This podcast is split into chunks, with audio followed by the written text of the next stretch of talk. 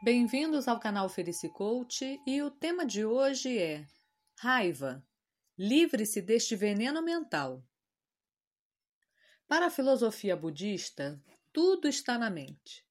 É nela que se origina o sofrimento e também é nela que pode ocorrer a cessação desse mesmo sofrimento. Por isto, os budistas consideram tão importantes as práticas relacionadas ao treinamento da mente para que ela possa se tornar mais focada, mais clara e menos suscetível às circunstâncias externas, às mudanças e a todos os equívocos que normalmente ocorrem quando se está vagando distraidamente pelo mundo. A mente é tão importante para o budismo que a meditação, que é justamente o processo de familiarização com a mente, para que seja possível entender como ela funciona e, a partir daí, treiná-la nas virtudes, é considerado o coração do budismo. Assim, os fatores mentais, que podem ser 51 ou 52 no total, dependendo da tradição, nos dão uma visão geral do que acontece na mente. Quais são os perigos, os verdadeiros venenos mentais dos quais devemos nos livrar assim como os pontos fortes, que devem ser fortalecidos para que as virtudes em nós prevaleçam e que o altruísmo possa vencer o egoísmo. Para a tradição Gelupa do budismo tibetano, existem seis venenos mentais considerados raízes, nos quais a raiva está entre eles e são considerados raízes porque deles derivam uma série de outros fatores que dificultam e até impedem que se tenha uma vida feliz.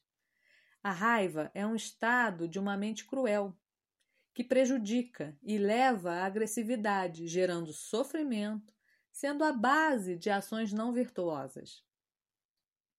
Dela decorrem a hostilidade, o ressentimento, a agressão, a inveja, a crueldade propriamente dita, que é um estado premeditado de causar o sofrimento nos outros, a falta de consideração por si e também pelos outros ao ponto de total desprezo por si e pelo próximo, a falta de consciência e, por fim, ela, que parece tão inofensiva, mas que definitivamente impede a mente de concentrar-se naquilo que realmente importa a distração.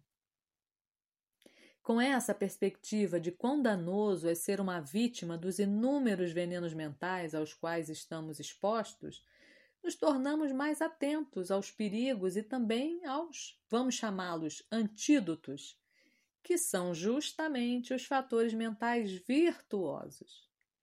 Para todos aqueles que querem uma mudança de vida, alcançar um objetivo, se destacar profissionalmente ou mesmo melhorar a vida pessoal, recomendo que estejam atentos aos seus comportamentos diante de situações inesperadas, desagradáveis, indesejadas ou até mesmo as corriqueiras, porque é muito fácil agir com raiva no dia a dia e por qualquer que seja o motivo, que normalmente é o mais idiota possível.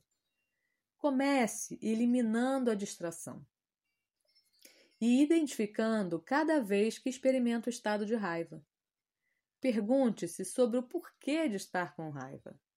O que o incomoda? Será a responsabilidade que não deseja ter? Será a realidade que não é bem o que queria? Será pura ingratidão?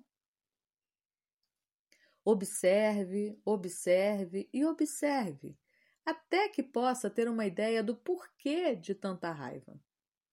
E se coloque no lugar do outro. Por que não? Você não iria gostar de conviver com alguém raivoso.